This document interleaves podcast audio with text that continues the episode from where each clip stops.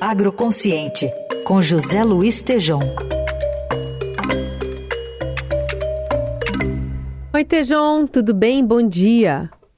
Bom dia, Carol, Heisen, ouvintes, bom dia.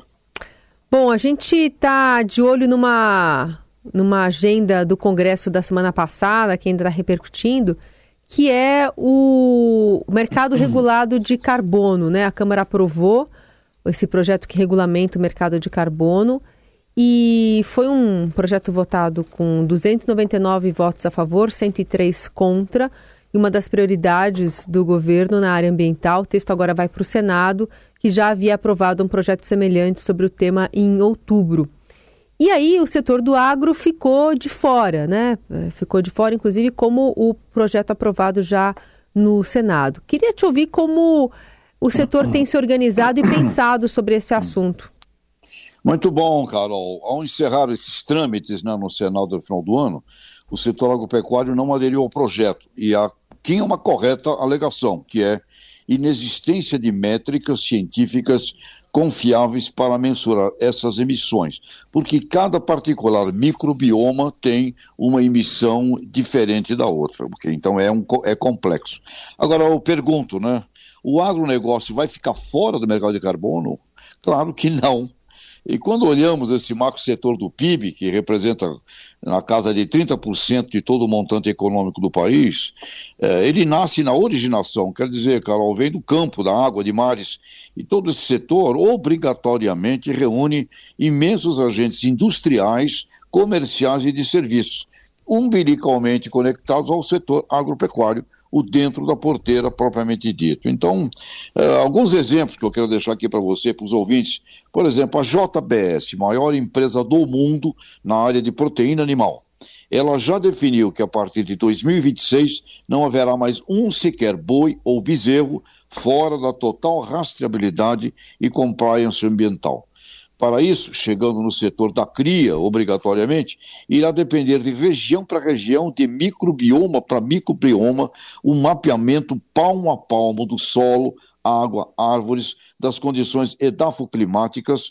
Logo, para a JBS atuar no planeta, no mercado corporativo do carbono, obrigatoriamente precisará envolver toda a sua matriz de suprimentos, logística e distribuição, nesse que o termo em inglês New Carbon Accountability, uma nova contabilidade do carbono. E teremos um grande aliado, como sistemas de monitoramento via satélite, adicionado à escola ESG, financeiro, palmilhando propriedade a propriedade. Então, Carol, é impossível o agronegócio ficar fora desse setor. E falando de pequenos produtores, para dar mais um exemplo voltado aqui aos pequenos, oeste do Paraná, uma cidade como Toledo, uma cooperativa cria um novo negócio uma nova atividade. Uma associação com uma empresa de engenharia e mecânica, a cooperativa Primato com a indústria MWM. Ali estão criando um novo, um novo negócio a partir de biodigestores, utilizando dejetos da suinocultura. Essa ação, obrigatoriamente, dentro das regras do compliance ambiental da cooperativa, vai colocar cerca de 10 mil cooperados, famílias agrícolas, no mercado do carbono. Ou seja, Carol, em síntese, a, a agropecuária tropical num país como o Brasil exige sim estudos pontuais e específicos para cada microbioma e condição de gestão da sua originação. Mas não adianta.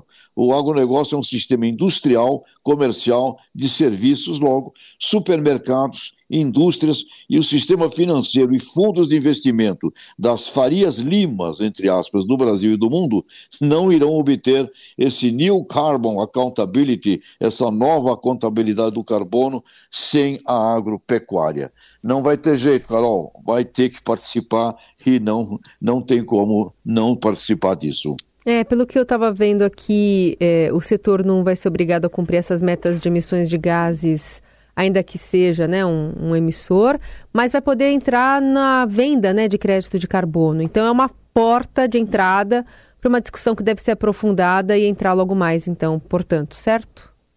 Sem dúvida, Carol, até porque como uh, agronegócio é um sistema, Sim. a agropecuária fornece para a indústria processar. Tá bom, então não tem como o, é. a corporação, a Unilever, a Nestlé, o Pão de Açúcar, eh, para eles estarem no, no, no, dentro desse mercado, e obrigatoriamente seus fornecedores terão Também que participar. Muito bom.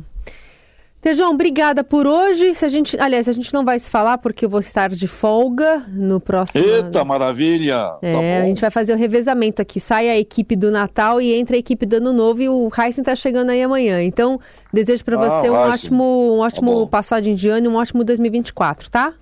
Carol, parabéns a você, mulher maravilhosa, nossa nossa rádio todos os dias. Obrigado.